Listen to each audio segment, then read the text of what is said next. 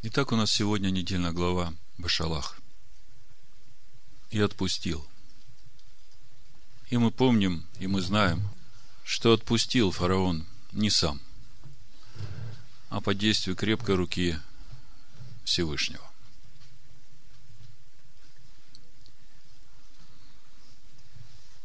Проповедь я назвал «Всегда помни о главном». И сразу возникает вопрос, а что есть главное?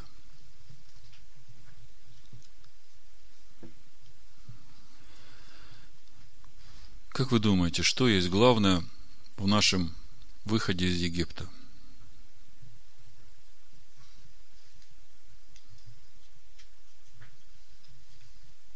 Ну, помогу вам. Исход 3 глава, 12 стих.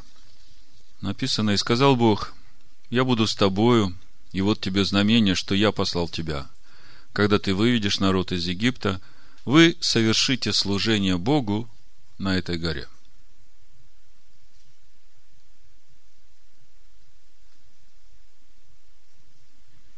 Значит, когда народ выйдет из Египта, он совершит Богу служение на горе. Исход 3.18 и они послушают голоса твоего, и пойдешь ты и старейшина Израилевы к царю египетскому, и скажете ему, Господь Бог евреев призвал нас, и так отпусти нас в пустыню на три дня пути, чтобы принести жертву Господу Богу нашему. И так отпусти нас в пустыню на три дня пути, чтобы принести жертву Господу Богу нашему. Скажите мне, какую жертву мы должны принести Богу нашему, выйдя из Египта, когда будем совершать Ему служение на горе.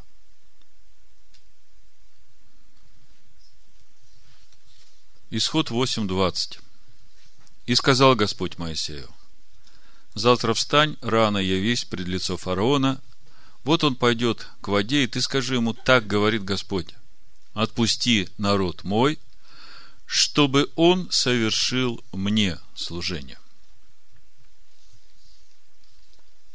Ну, сразу для ясности, о какой горе идет речь, и тогда, может быть, станет ясно, в чем суть этого служения и жертвы, которую мы должны принести Господу.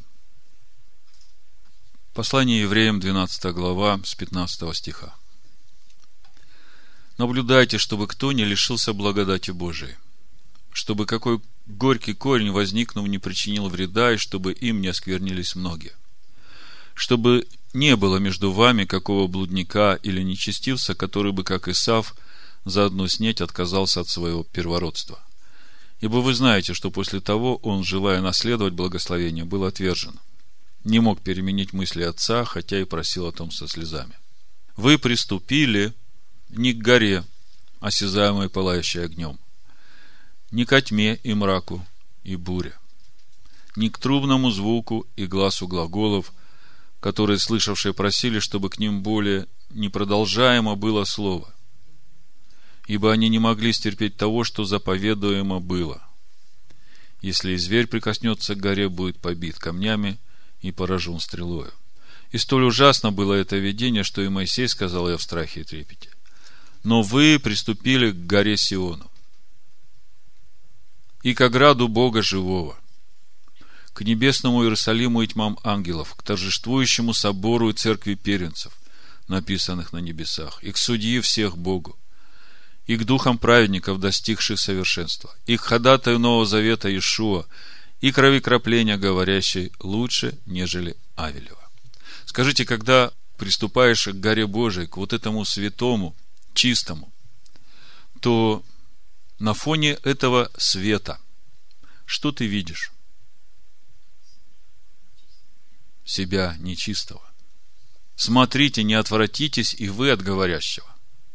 Когда вы начнете рассматривать себя в лучах этого света, не отвратитесь от говорящего. О чем он будет вам говорить? Если те, не послушав глаголившего на земле, не избегли наказания, то тем более не избежим мы, если отвратимся от глаголющего с небес, которого глаз тогда поколебал землю, и который ныне дал такое обещание. Еще раз поколеблю не только землю, но и небо. Слово «еще раз» означает изменение колеблемого, как сотворенного, чтобы пребыло непоколебимое.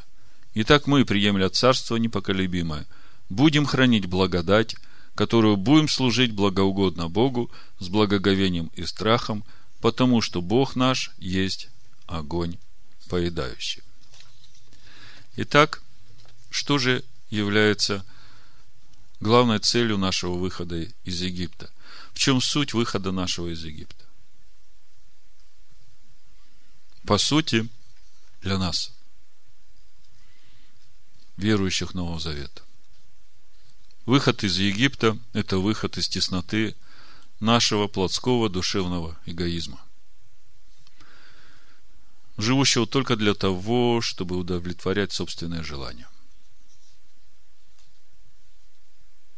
Там, где мы были до выхода из Египта, нам было очень тесно. Было очень трудно. И пришел такой момент в жизни каждого из нас, когда мы уже не могли выдерживать эту тесноту, и мы возопили к Богу с просьбой о помощи. У каждого было по-разному, у каждого была своя теснота, но вопль был у всех один и тот же. Господи, если Ты есть, помоги.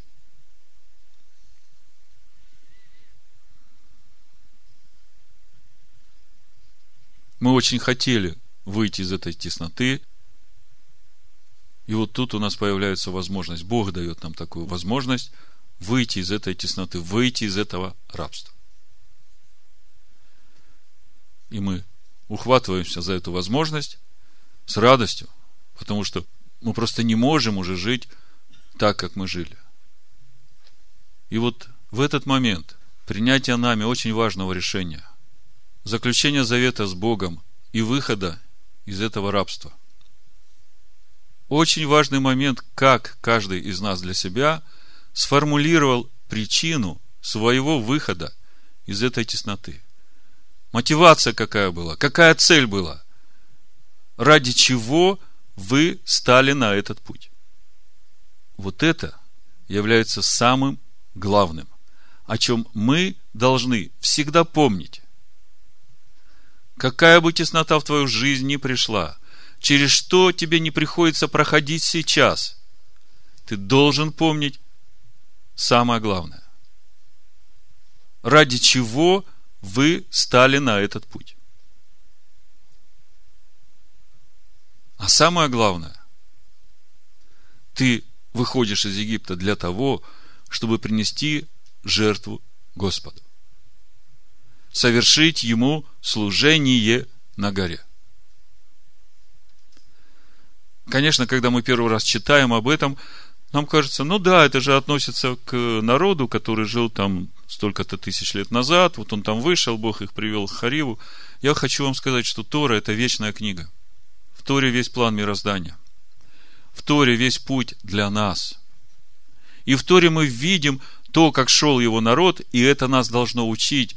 Потому что, даже читая уже сегодняшнюю недельную главу, мы потом чуть-чуть подробнее посмотрим, мы увидим – что все проблемы в жизни народа, вышедшего из Египта, приходили именно в тот момент и потому, когда они забывали самое главное, то для чего они вышли из Египта.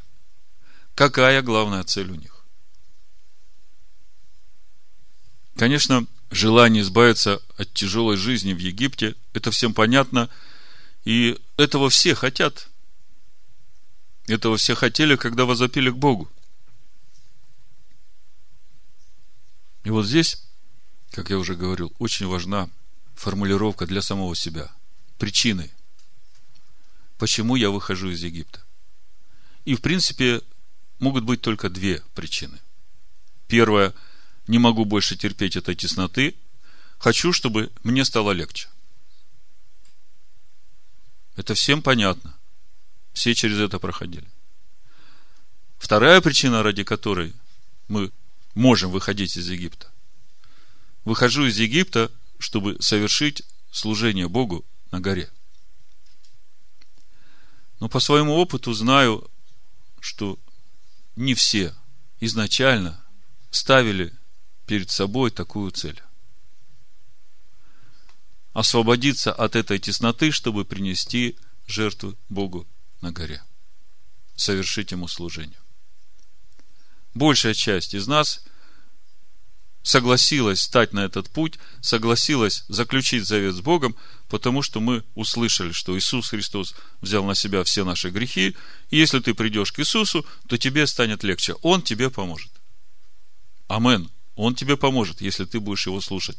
Он тебе поможет, если ты получишь откровение от Бога, кто он. Кто такой Машиах? Это не фамилия Иисуса.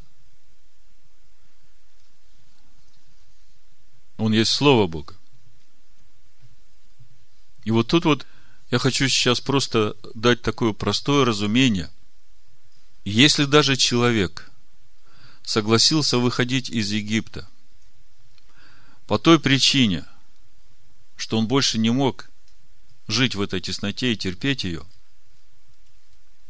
что он выходил для того, чтобы ему стало легче, то он должен понять, вот сегодня хотя бы, что единственный путь, единственный возможный путь, как действительно выйти от этой тесноты, это только тот, который говорит Бог, совершить служение мне на горе. В чем суть этого служения? Если наша тяжелая жизнь в Египте была связана с нашей эгоистической, греховной природой нашего плотского человека, то понятно, когда Бог тебя освобождает от власти фараона и выводит тебя из Египта, из внешнего Египта, вдруг неизлечимые болезни ушли, зависимости ушли, ты стал свободен, все твои кредиторы, все куда-то делось. От всякого внешнего давления ты в определенный момент становишься свободным, заключив завет с Богом. И ты думаешь, ох, как здорово! Бог живой, Бог есть, Он меня от всего этого освободил, я теперь могу жить. Ну, весь вопрос в том, что ты понимаешь перед словом «жить». Куда бы ты ни пришел после освобождения из Египта, если ты не поймешь, что для того, чтобы твоя жизнь изменилась, для того, чтобы тебе действительно жить в свободе, без всякой тесноты. Единственное, что тебе может помочь, это твое освобождение от твоего образа мыслей, от твоих ценностей, от твоего понимания, что хорошо, что плохо. Для того, чтобы научиться тому, что Бог называет хорошо для тебя. Другими словами, если ты этого не поймешь, не поймешь самой простой вещи, что выход из Египта – он возможен и будет успешным, если ты поставишь перед собой цель совершить служение Богу, принести Ему жертву. И в жертву надо принести вот эту свою человеческую душу. Отказаться от своего, чтобы принять Божье. Потому что именно от проданной греху, как Павел говорит, плотяной природы человеческой, все проблемы в жизни человека и всякая теснота – и даже выведя тебя Бог из этой тесноты и приведя на просторное место, если ты этого не поймешь, то через какое-то время у тебя там будет тот же самый Египет. Значит, избавление от тесноты в жизни человека возможно только через избавление человека от его ветхой, плотяной, проданной греху природы. В Евангелии от Матвея в 16 главе 23 стихом Ишуа говорит Петру – Отойди от меня, сатана, ты мне соблазн. Потому что ты думаешь не о том, что Божие, но что человеческое. Многие комментаторы новозаветние, как бы пытаясь сохранить авторитет апостола Петра, говорят, это он говорил не Петру, а там этому сатану, который там где-то рядом тоже стоял. Да нет же. Это то, что говорил Ишуа самому Петру. Потому что когда Ишуа стал говорить о том, через что ему нужно будет пройти, Петр подошел и сказал, да не будет. То есть Ишуа говорит о том, чтобы ему исполнить Божью волю, а Петр говорит, да пожалей себя. Ишуа ему говорит, отойди от меня, сатана, ибо ты хочешь того, что человеческое, а не о том, что Божие. В прошлый раз мы читали Иоанна 8.44. Гишуа говорит приступившим к нему фарисеям, Ваш отец дьявол, и вы хотите исполнять похоти отца вашего. Он был человека убийца от начала и не устоял в истине, ибо нет в нем истины. Когда говорит он ложь, говорит свое, ибо он лжец и отец лжи. Иногда, читая новозаветные комментарии, можно увидеть суд в этих комментариях, которые пишут э, значит, теологи Нового Завета на этот стих, как бы злорадство, что вот видите, вот э, все евреи, дети Авраама по плоти, они все дети дьявола там, а мы вот мы другие, поэтому с евреями ничего общего нам не надо иметь. Ну и так далее, я как бы утрирую, но мысль такая, злорадство и отвержение. Я вам скажу, что этот стих относится к каждому человеку.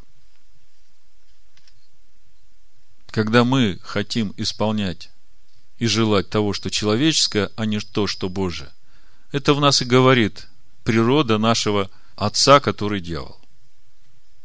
Может быть, для вас это звучит э, немножко непривычно, но в Ефесянах второй главе апостол Павел говорит то же самое. С первого стиха. «И вас, мертвых по преступлениям и грехам вашим, в которых вы некогда жили по обычаю мира сего, по воле князя, господствующего в воздухе, духа, действующего ныне в сынах противления. Кто этот князь, господствующий в воздухе? По воле которого мы жили. Тот же самый Сатан, правда? Между которыми и мы все жили некогда по нашим плотским похотям, исполняя желания плоти и помыслов. Мы думаем, что это наши плотские похоти, желания, помыслы – но на самом-то деле мы жили в этом мире по воле князя господствующего в воздухе, духа, действующего в сынах противления. То есть, по сути, мы жили по воле нашего... Не хочется так говорить. То есть, у Иоанна 8.44, когда Ишуа говорит о нашей проданной греху плотяной природе, то это относится к каждому человеку, а не только к евреям. И поэтому зря злорадствуют новозаветные комментаторы. Лучше бы смотреть на себя. Но мы к этому еще сейчас придем. Были по природе чадами гнева, как и прочее. То есть, если ты заключил завет с Богом ради того, чтобы выйти, потому что ты не можешь больше жить в этой тесноте, ты должен понимать, что тебе будет какое-то время легче, потому что Бог действительно освободит тебя от этого рабства.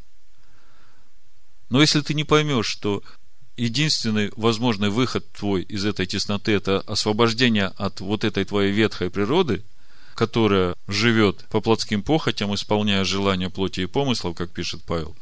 Если от этого не освободиться, то в скором времени вот это вот снова тебя приведет туда, где ты был. То есть, другими словами, если ты действительно хочешь выйти из тесноты – и стать свободным от Египта, то твоя мотивация и твоя цель – это избавиться от самого себя, того, который хочет человеческого. И стать тем, который хочет Божьего. И идти, чтобы совершить Богу служение на горе. Вот так простыми словами я бы коротко сформулировал вот эту главную цель, о которой мы должны всегда помнить. Избавиться от самого себя, который хочет человеческого, и стать тем, который хочет Божьего. И в этом суть всего пути нашего на ту гору, чтобы совершить служение Богу.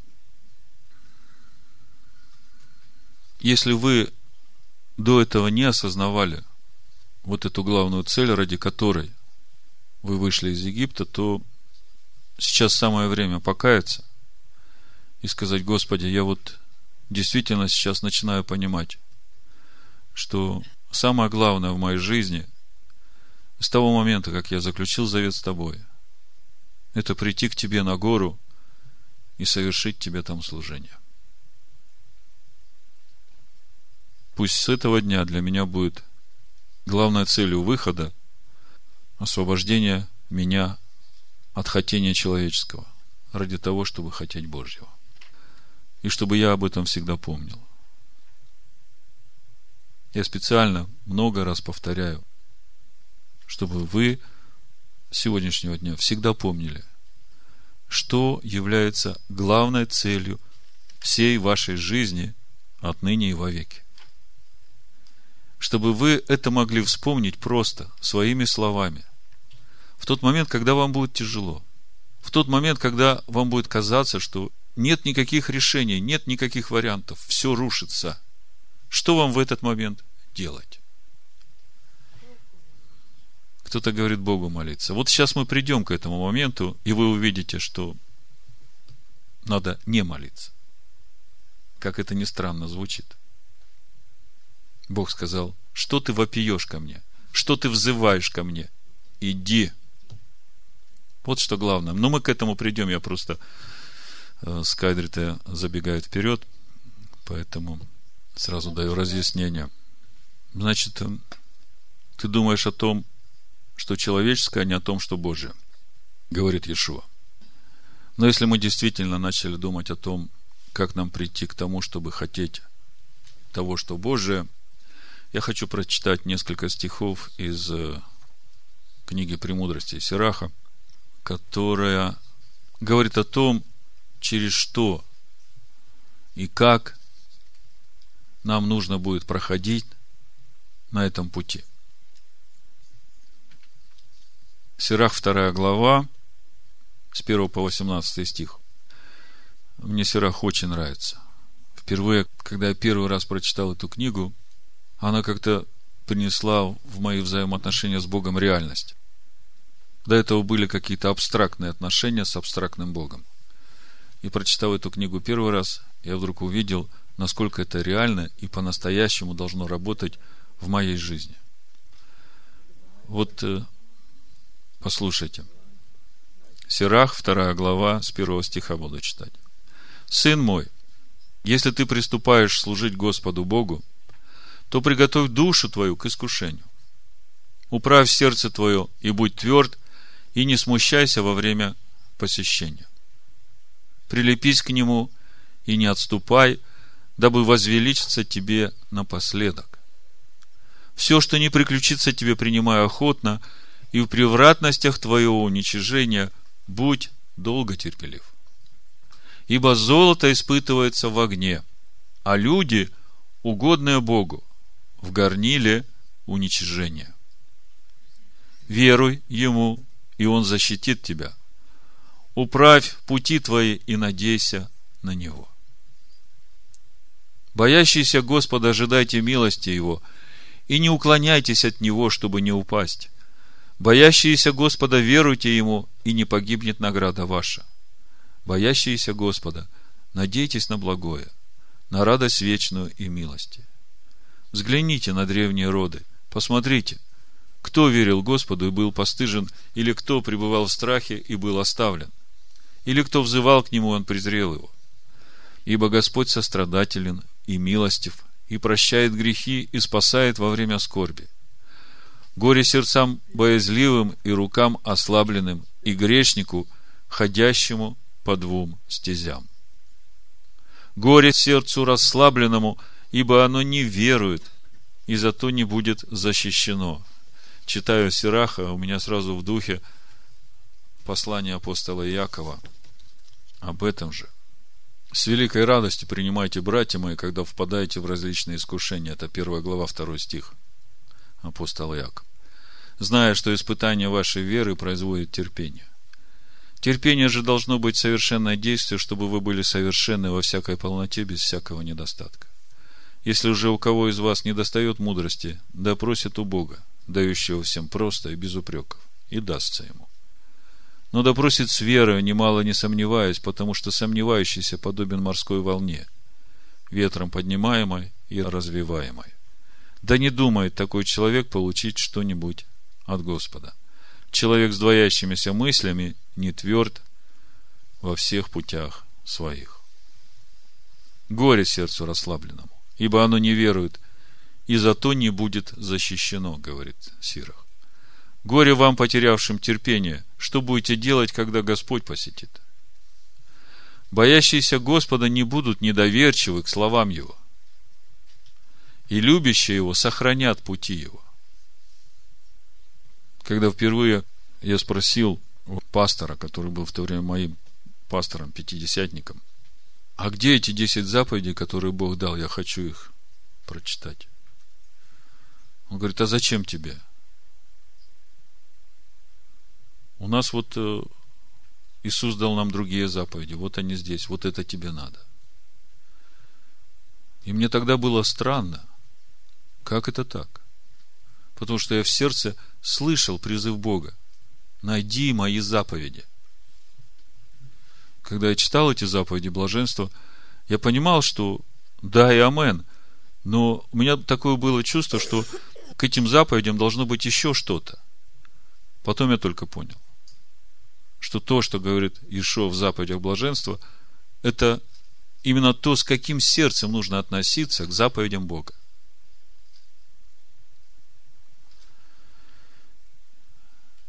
Боящиеся Господа не будут недоверчивы к словам Его, и любящие Его сохранят пути Его.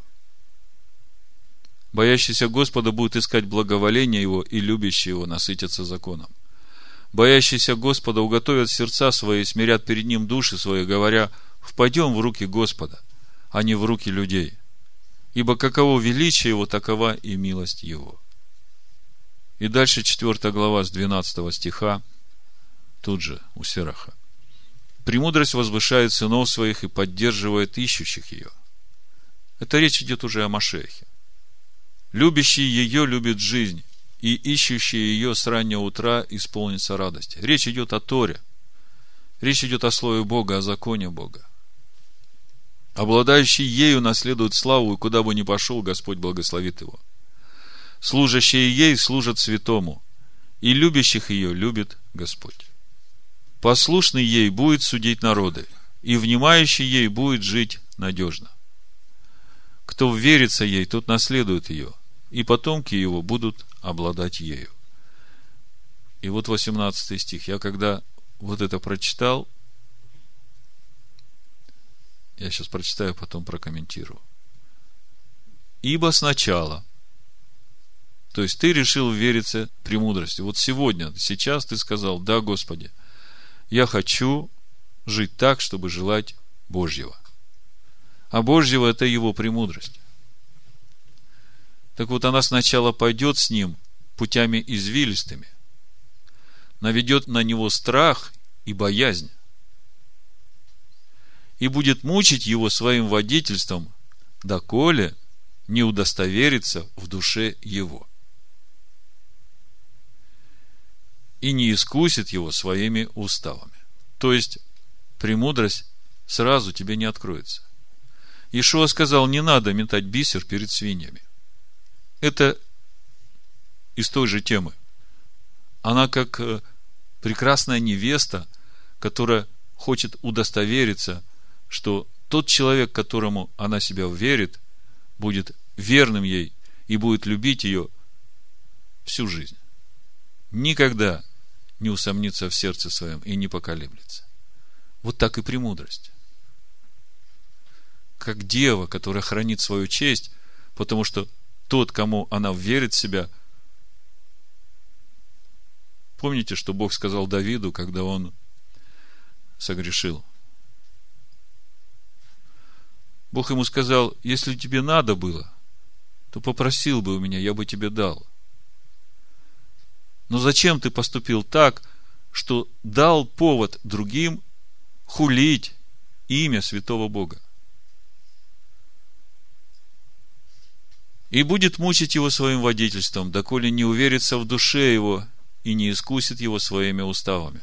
То есть она будет проверять тебя. Она будет проводить тебя через огонь и воду. Потому что золо испытывается в огне, а наши души в горниле искушения. И все будет только для того, чтобы увидеть, а чего ты желаешь. А вот в этой ситуации чего ты желаешь? Ты ищешь своего человеческого или Божьего? Но потом она выйдет к нему на прямом пути и обрадует его. И откроет ему тайны свои. Если он совратится с пути, послушайте, она оставляет его и отдает его в руки падения его. Первый раз, когда я прочитал эти строки, я понял, что что бы ни происходило в моей жизни, как бы мне тяжело не было, я должен остаться верным Ему. И это было как раз в то время, когда вот у, у меня там был этот кондитерский цех, и решался вопрос о том, буду ли я работать э, в субботу или нет. И я вам уже много раз об этом рассказывал. Я уже был банкротом. Но я все равно сказал, Господь, я выбрал хранить Твою субботу. И я не отступлю от этого. А знаете как, когда каждый день долг увеличивается только потому, что день прошел. Ты вроде бы работаешь, делаешь все то же, а поскольку объема реализации нет, у тебя не плюс, а минус, минус, минус. То есть есть такое выражение, время работает на тебя, а тут наоборот, время работает против тебя. И проверялась моя верность. Моя верность тому, что я выбрал. Остаться верным в субботе. И с тех пор, когда Бог увидел, что я уже согласился с этим банкротством, произошло чудо. С тех пор и суббота моя, и я никому ничего не должен. Только Господу и только любовью. Я хочу сейчас прочитать несколько стихов из э, сегодняшней недельной главы, чтобы через то, что происходит, увидеть и удостовериться для себя. Насколько это важно во всякое время помнить о главном. Что есть самое главное? Мы все вышли из Египта, и теперь мы понимаем, что самое главное в нашей жизни – это мы вышли для того, чтобы совершить служение Господу на горе. И мы уже начинаем понимать, вот Сирах нам очень хорошо раскрывает понимание того, через что нам нужно будет проходить, чтобы совершить это служение. Давайте почитаем 14 э, главу Исхода. И теперь на примере сегодняшней недельной главы еще раз все, о чем мы уже до этого говорили, мы увидим и прокомментируем. Для подтверждения, так сказать. Исход 14 глава с 1 стиха буду читать до 15 вот пока. И сказал Господь Моисею, говоря, Скажи сынам Израилем, чтобы они обратились и расположились станом перед Пи Гахерофом, между Мигдолом и между морем, перед Валцифоном. Напротив его поставьте стан у моря. И скажет фараон о сынах Израилевых, они заблудили в земле сей, заперла их пустыня.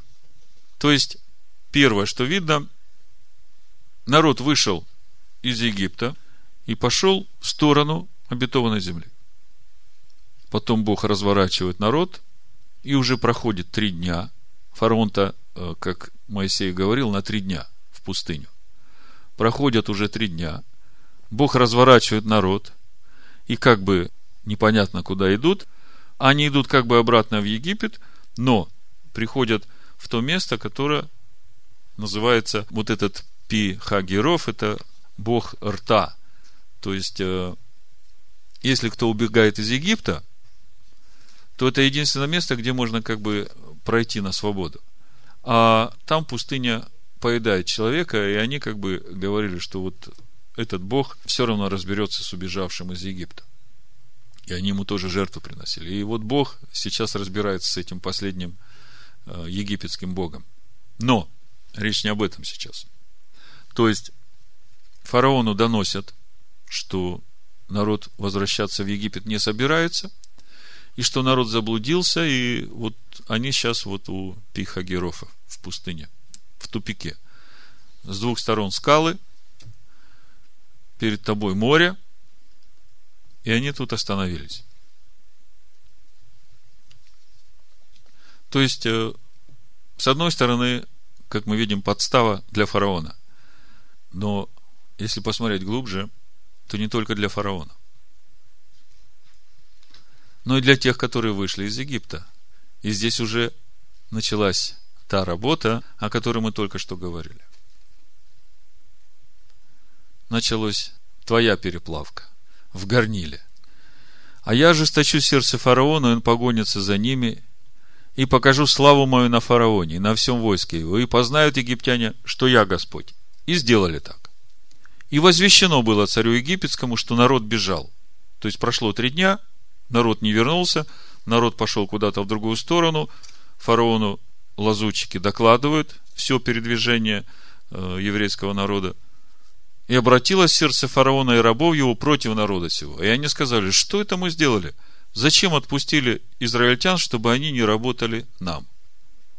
Фараон запряг колесницу свою, и народ свой взял с собою, и взял 600 колесниц отборных, и все колесницы египетские, и начальников над всеми ими.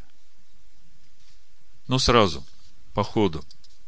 В общем-то, это тоже к теме относится. Смотрите, фараон запрягает 600 колесниц. Вопрос. Откуда взялись кони? После седьмой казни все, кто не убоялись слова Бога и не убрал своих животных, они все погибли, и люди в том числе. Помните, да? Вот исход 9 глава, 18-26 стих. Тогда вопрос, откуда же взялись все-таки эти кони для 600 колесниц? Мудрецы отвечают, что это кони тех, которые убоялись Слова Господа, но к народу не присоединились, не вышли с народом, остались в Египте. Это очень важный урок сегодня для всех, которые уже начинают бояться Слова Господа, но еще не приняли решение отсечь себя от дикой по природе маслины и привиться к природной маслине, войти в общество израильское, в еврейский народ, в его духовное. То есть, это сегодня как предупреждение для всех тех, которые еще не поняли. Есть один общий духовный принцип, который начинается, мы видим, с отца нашего Авраама. Надо выйти из земли своей, из родства своего, из дома отца своего. То есть, из традиций своего народа, из правил дома отца, в котором ты вырос. Из всего этого надо выйти и куда? Куда выйти? Здесь отсечься и прививаться к духовному еврейского народа в Римлянах 15 главе апостол Павел так и говорит, если вы стали участниками в их духовном, сейчас я прочитаю, 27 стих, усердствуют, да и должники они перед ними. Ибо если язычники сделались участниками в их духовном, в их кого их? Иудеев, еврейского народа. А что является духовным еврейского народа? Тора Моисея в Второзаконии, в 33 главе, 4 стих. Закон дал нам Моисей наследие обществу Иакова. И там стоит слово Мараша, вечное наследие, которое нельзя ни продать, ни отказаться от него, а только отдать по наследству своим детям, чтобы они передавали дальше. Вот оно их духовное. То есть, ибо если язычники сделались участниками в их духовном, я уж не говорю о том, что должны послужить в телесном им же, но хотя бы уразуметь, что та природная маслина, куда надо привиться, это духовная еврейского народа. А Павел говорит, если природная маслина, если корень свят у маслины, то и сама маслина, и ветви святы. То есть, принцип один. Видите, нужно отсечь себя от земли своей, от дома отца своего, от родства своего и войти в их духовное. Это принцип такой. И в Новом Завете, в Римлянах, 11 главе апостол Павел об этом говорит. И Тора нам об этом говорит. И вот в Псалмах, 44-й Псалом, 11-12 стих, послушайте, тоже об этом. Там песня о царе, песня о любви, песня о Машехе.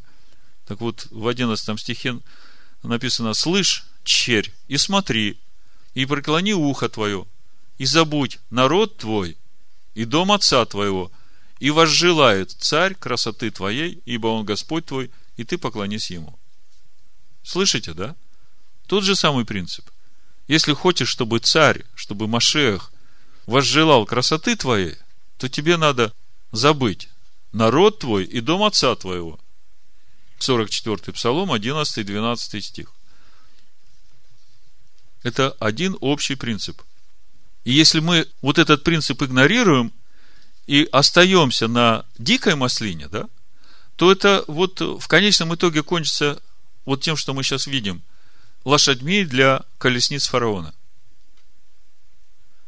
То есть тот, который откажется быть отсеченным от дикой маслины, не захочет отсекать себя от дикой маслины, в конечном итоге он станет пособником фараона по уничтожению еврейского народа. Слышите меня? Если посмотреть историю церкви, то это уже неоднократно происходило. То есть мы видим, как это все работает.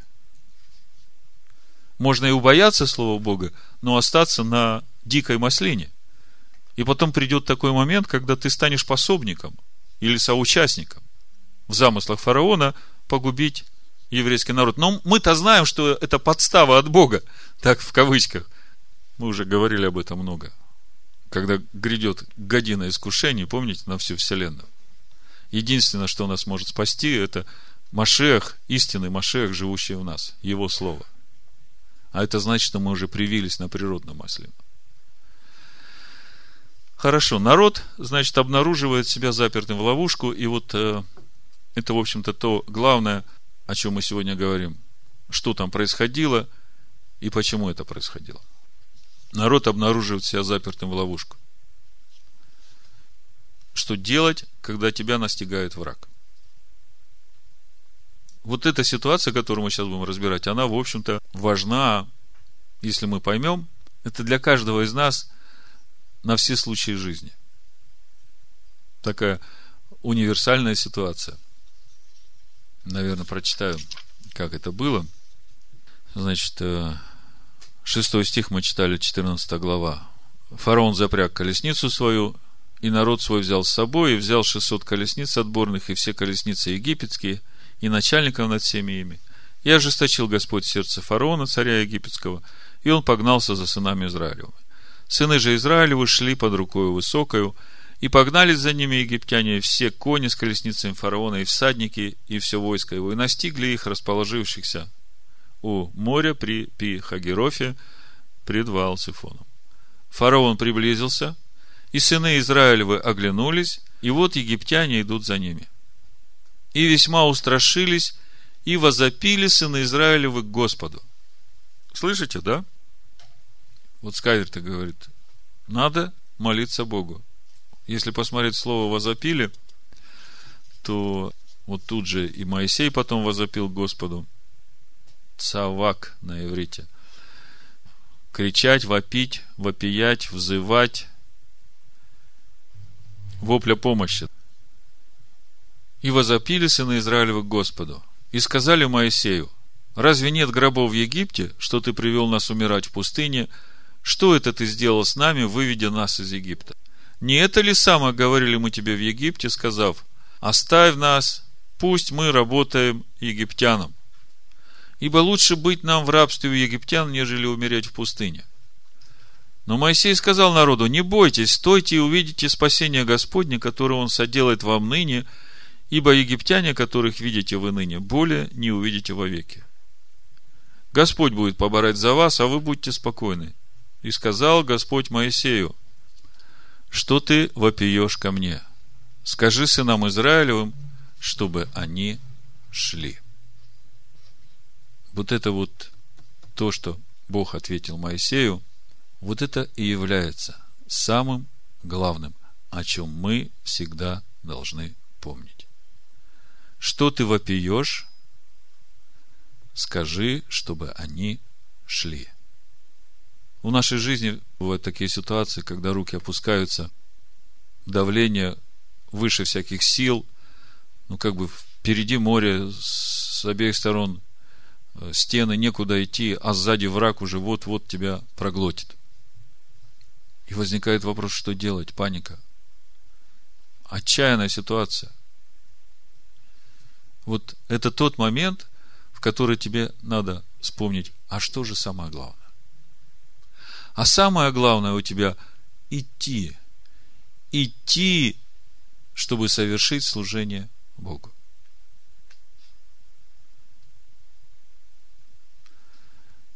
Вот мудрецы разбирают эту ситуацию очень подробно и говорят, что когда народ возопил к Богу, у них было несколько вариантов, как решать данную ситуацию.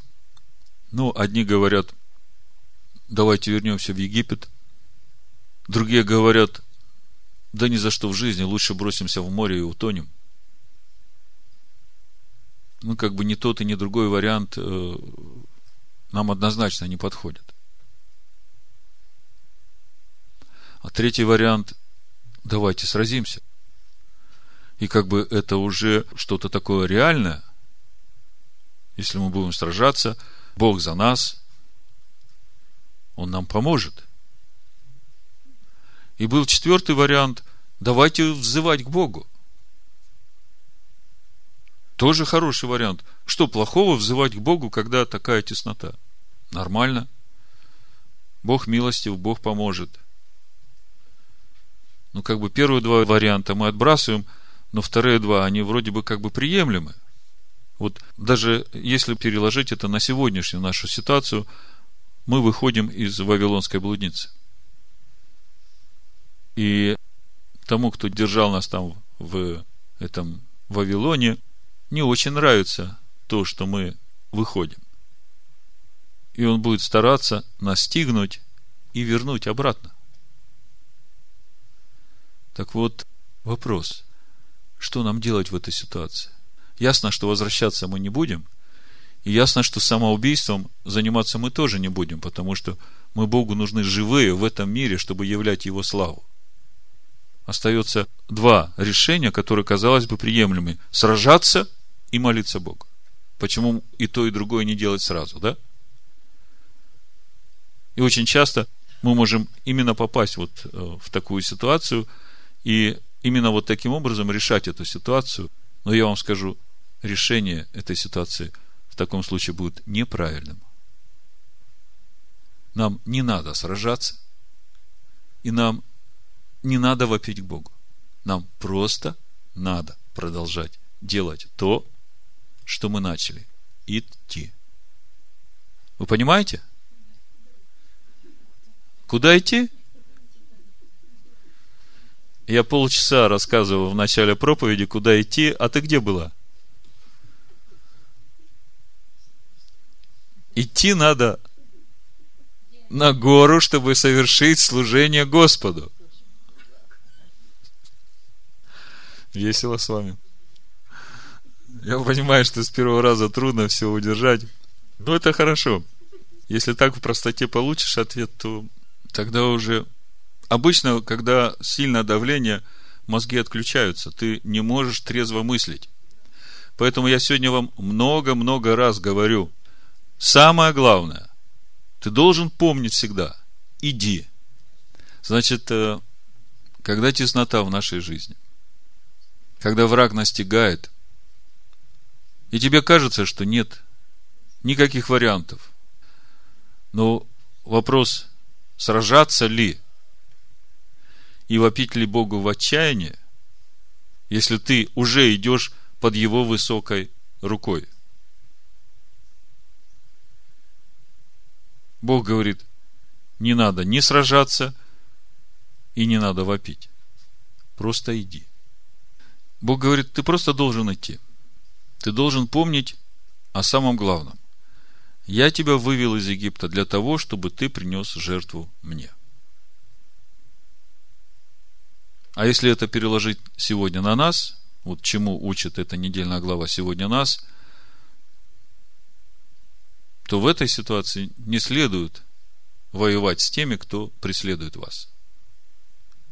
Очень много негатива со стороны Римской христианской церкви в наш адрес. Не надо с этим воевать. Даже обращать внимание на это не надо. Просто сосредоточься на главном. Просто иди вперед. Чтобы на горе совершить служение Господу, принеся Ему в жертву себя ради того, чтобы Ему жить в тебе. А что для этого нужно? И вот мы подошли к морю. Для этого нужно сосредоточиться на Писаниях. Погрузиться в самую глубину, познавая Писание. Вы знаете, что образ Писания в Писаниях есть э, как вода. Так вот, то, что я, размышляя над этим, увидел, у меня вопрос возник. Почему в Торе и пророках мы читаем о том, что и народ, и Илья, и Елисей проходили посуху, вода расступалась. А почему Иешуа ходил по воде? Почему вода уже не расступалась, а он мог ходить просто по воде? Можем ли мы, об этом мы сейчас поговорим. У меня тут есть одна заметка, как раз на прошлой неделе я прочитал. Она тоже меня как бы заставила думать на эту тему. Я молился. Ну, прочитаем несколько стихов из Торы, а потом поговорим об этом. Здесь тоже очень важный момент в понимании того, куда идти уже понятно. Вопрос, как идти. Да? Как идти, если впереди вот море? впереди Тора с огромным количеством страниц. Неужели это все можно каждый стих в голове удержать? Исход 14 глава, 21 стих. Несколько образов. «И простер Моисей руку свою на море, и гнал Господь море сильным восточным ветром всю ночь, и сделал море сушею». Вот э, несколько моментов таких вы себе отметьте. Значит, сделал море сушею, и расступились воды. И пошли сыны Израилевы среди моря по суше. Воды же были им стеной по правую и по левую сторону.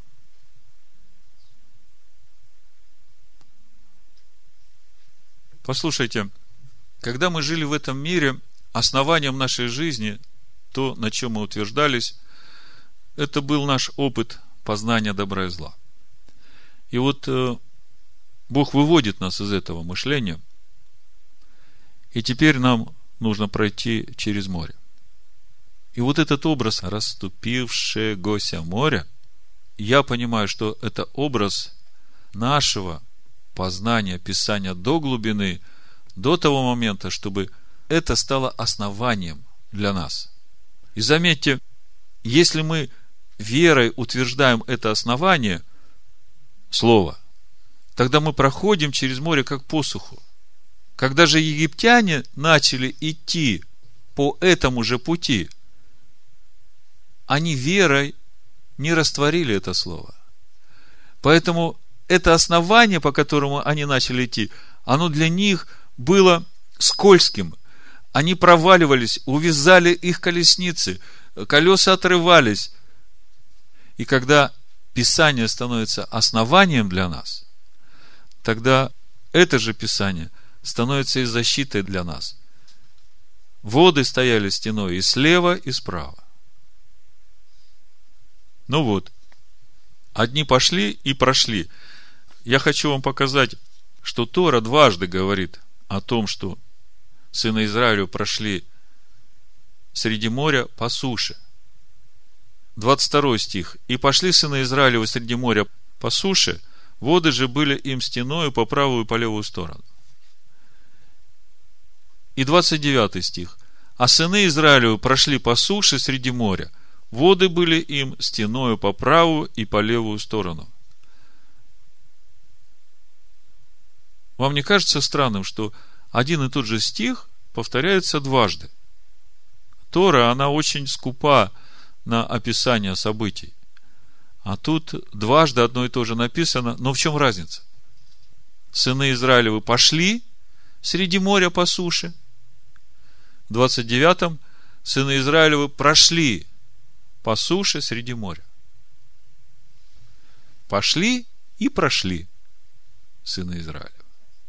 Ну, есть еще пример, как народ проходил по суше среди вод Иордана. Это Иисус Навин, 3 глава, 14-17 стих написано. Когда народ двинулся от своих шатров, чтобы переходить Иордан, и священники понесли ковчег завета перед народом, то лишь только несущие ковчег вошли в Иордан, и ноги священников, несших ковчег, погрузились в воду Иордана, Иордан же выступает из всех берегов своих во все дни жатвы пшеницы. Вода, текущая сверху, остановилась и стала стеною на весьма большое расстояние до города Адама, который подле Цартана, а текущая в море равнины, в море соленое, ушла и иссякла, и народ переходил против Орехона, священники, же несшие ковчег завета Господня, стояли на суше среди Иордана твердою ногою. Все сыны Израилева переходили по суше, доколе весь народ не перешел через Иордан. Заметьте, священники, те, которым доверено носить ковчег, те, которые учат народ Торе, они вошли с ковчегом и стали на твердое место. Прошли по сухому. То же самое четвертое царство, вторая глава, Илий, Елисей, шестого стиха. «И сказал ему Или, останься здесь, ибо Господь посылает меня к Иордану. И сказал он, жив Господь, жива душа твоя, не оставлю тебя. И пошли оба. Пятьдесят человек из сынов пророческих пошли и стали вдали напротив их, а они оба стояли у Иордана. И взял Илья милость свою, и свернул, и ударил ею по воде, и расступилась она туда и сюда, и перешли оба посуху. Когда они перешли, Или сказал Елисею, проси, что сделать тебе, прежде нежели я буду взят от тебя. И сказал Елисей, дух, который в тебе, пусть будет на мне вдвойне. И сказал он, трудного ты просишь. Если увидишь, как я буду взят от тебя, то будет тебе так, а если не увидишь, не будет. И когда они пошли дорогой, разговаривали, вдруг явилась колесница огненная и кони огненные, и разлучили их обоих, и понесся Илья в вихре на небо. Елисей же смотрел и воскликнул, «Отец мой, отец мой, колесница Израиля и конница его!» И не видел его более. И схватил он одежды свои и разодрал их на две части. Здесь же 4 царство, 14 стих. И взял милость Илии, упавшую с него, и ударил ею по воде, и сказал, где Господь Бог Илия, он самый? И ударил по воде, и она расступилась туда и сюда, и перешел Елисей. То есть мы видим несколько событий в Торе и в пророках, когда народ переходит через воду по суху в Матвея 14 главе, с 22 стиха, описывается случай, когда не только Иешуа, но и Петр ходили по воде. Когда я сравнил эти два случая, у меня сразу возник вопрос, а почему там, ну, условно, в Первом Завете, я не хочу говорить в Ветхом Завете, так может говорить только человек, не знающий Писания – Почему в Первом Завете народ ходит по суше через воду, а почему в Новом Завете Иешуа ходит по воде, и Петр тоже немножко пошел, но еще усомнился и э, стал тонуть. Вот вопрос, который возник у меня. Давайте прочитаем, и потом я поделюсь своими мыслями. 22 стих, Матвея 14 глава. «И тот час понудил Иешуа учеников своих войти в лодку, и отправиться прежде его на другую сторону, пока он отпустит народ. И отпустив народ, он зашел на гору помолиться наедине, и вечером оставался там один. А лодка была уже на середине моря, ее било волнами, потому что ветер был противный. В четвертую же стражу ночи пошел к ним Иешуа, идя по морю. И ученики, увидев его, идущего по морю, встревожились и говорили, это призрак.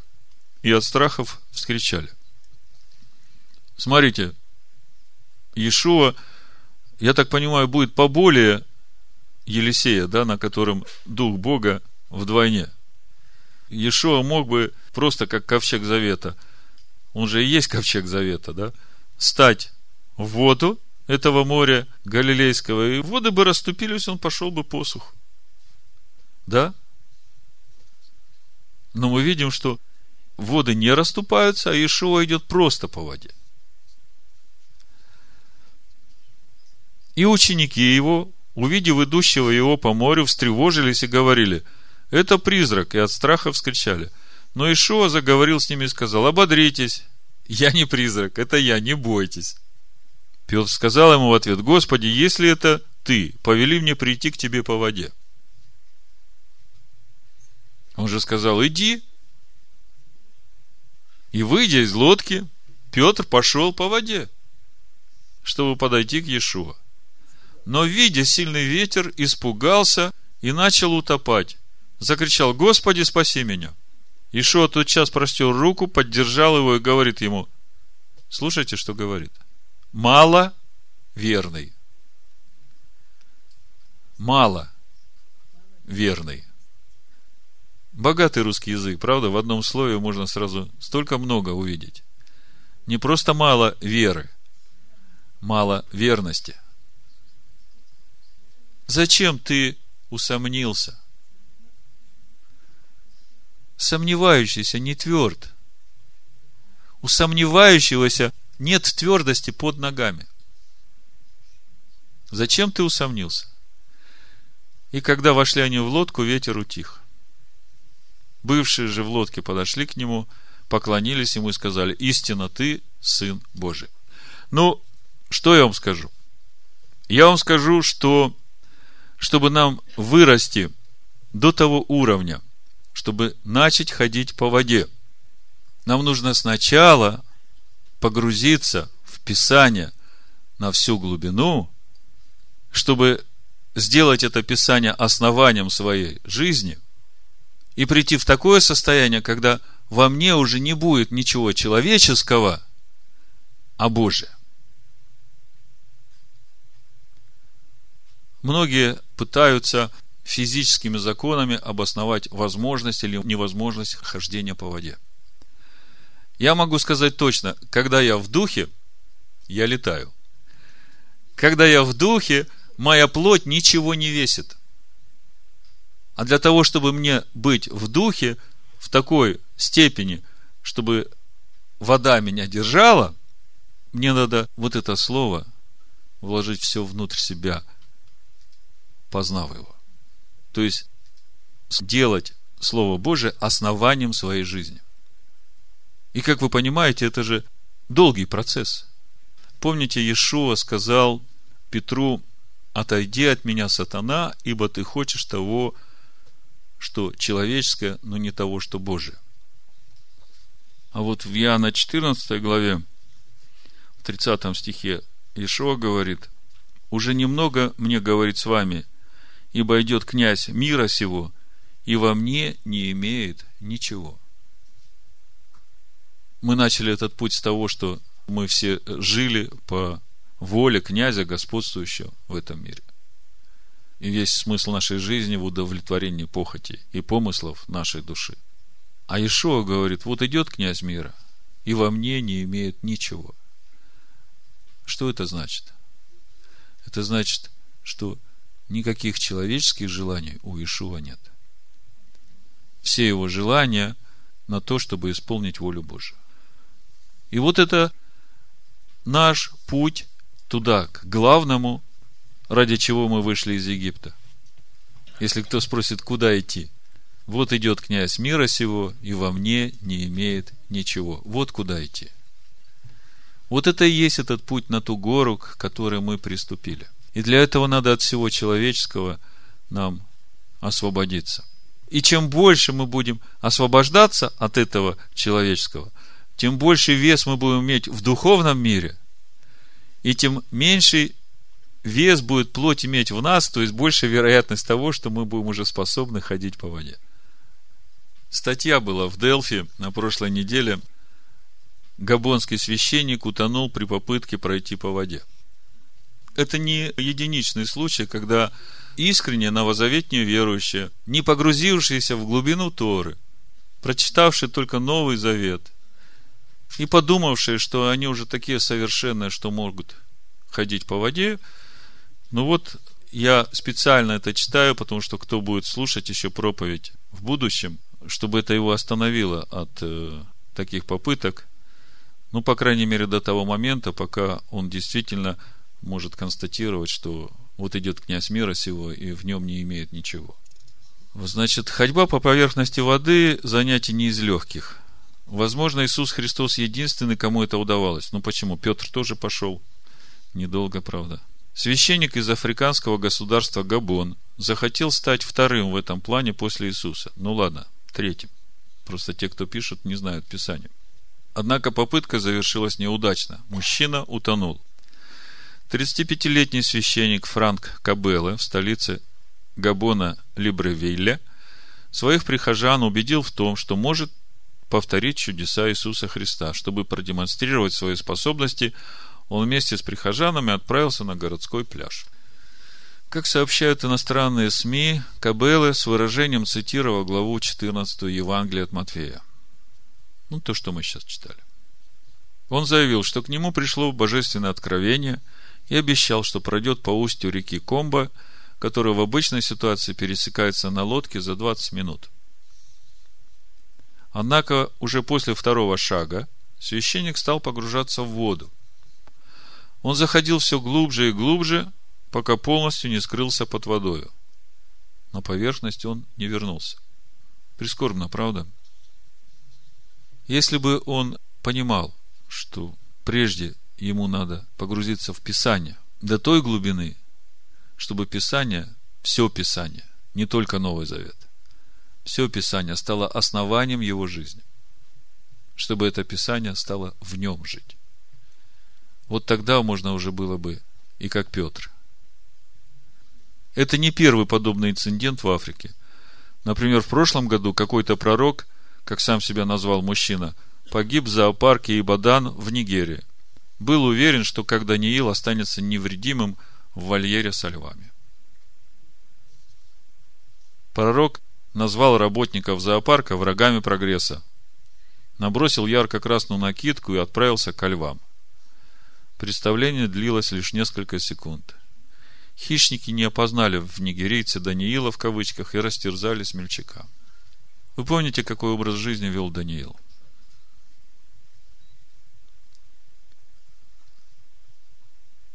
Хочу закончить сегодняшнюю проповедь. Как называется проповедь? Всегда помни о главном. Скажите мне, что главное – идти. Тогда вопрос, куда? Я не случайно задаю вам эти вопросы, потому что, еще раз повторяю, в нашей жизни бывают очень трудные ситуации, когда мы не способны адекватно мыслить. Когда у нас отчаяние, страх, безнадежность. Когда мы даже не знаем, что делать, даже вопить нет сил. Вы знаете, когда вот я попадал в такие ситуации, когда казалось, что я такой беспомощный и одинокий, и весь мир против меня. Особенно это бывало после передач, которые я записывал на радио. После некоторых из них я выходил, и мне казалось, что сейчас меня точно кто-нибудь где-нибудь прихлопнет. И когда обрушивался вот этот шквал критики и негодования, и было действительно тяжело, мне моя супруга всегда говорила, займись главным. Делай то, для чего тебя призвал Господь. И вы знаете, это мне давало как бы трезвость мысли и такое дерзновение еще больше и больше углубляться в Писание. Чтобы туда, до дна, чтобы ходить по суху. И вот я когда размышлял над этой недельной главой и над тем, что я вам сегодня говорю, я могу сказать, что я через это проходил много раз. И всегда, когда трудно в жизни, единственное, что нужно делать, идти не останавливаясь. Иоанна 14 глава с первого стиха. Да не смущается сердце ваше. Веруйте в Бога и в меня веруйте. В доме отца моего обителей много. А если бы не так, я сказал бы вам, я иду приготовить место вам. И когда пойду и приготовлю вам место, приду опять и возьму вас к себе, чтобы и вы были, где я. А куда я иду, вы знаете, и путь знаете. Фома сказал ему, Господи, не знаем, куда идешь. И как можем знать путь? Иоанна 14 глава, 5 стих. Господи, не знаем, куда идешь. Так что вопрос был не праздный. Куда идти? На гору иду. И вы знаете, куда идти, и путь знаете. Вы приступили к этой горе. Ишуа сказал, как идти. Я есть путь, истина и жизнь. Никто не приходит к Отцу, как только через меня. Что значит прийти к Отцу через Него? Это вот и значит пройти через это море посуху, когда ты углубишься и сделаешь его основанием своей жизни. И тогда море для тебя будет стеной и справа, и слева. И никто тебя, никакой враг не догонит. Поэтому, если ты будешь идти, и ты знаешь, куда идти, и ты знаешь, кто есть путь, и ты знаешь, кто есть истина, и ты знаешь, что ты идешь к тому, который есть из жизни. Бог, сотворивший небо и землю. Я есть путь, истина и жизнь. Никто не приходит к Отцу, как только через меня. Если бы вы знали меня, то знали бы и Отца моего. И отныне знаете его и видели его. Здесь целая тема. В 11 главе книги я ее уже расписал. Наверное, сейчас пока не буду останавливаться, чтобы не задерживать вас. Прочитаю сразу 21 стих. Кто имеет заповеди мои и соблюдает их, тот любит меня. А кто любит меня, тот возлюблен будет отцом моим. И я возлюблю его и явлюсь ему сам. Иуда не Искариот говорит, Господи, что это ты хочешь явить себя нам, а не миру? Ишуа сказал в ответ, кто любит меня, тот соблюдет слово мое, и Отец мой возлюбит его, и мы придем к нему, и обитель у него сотворим. Не любящий меня не соблюдает слов моих. Слово же, которое вы слышите, не есть мое, но пославшего меня Отца. И там в конце он говорит, вот идет князь мира сего, во мне не имеет ничего. Если любите меня, соблюдите мои заповеди. Я есть путь. И когда вы будете верными и не усомнитесь, и сделаете мои заповеди основанием своей жизни, то, пройдя через это, вы станете обителю Бога. Вы пройдете путь, познаете истину и наполнитесь жизнью. Вы меня, Машех Иешуа. Амен. Амен. Амен. Амен.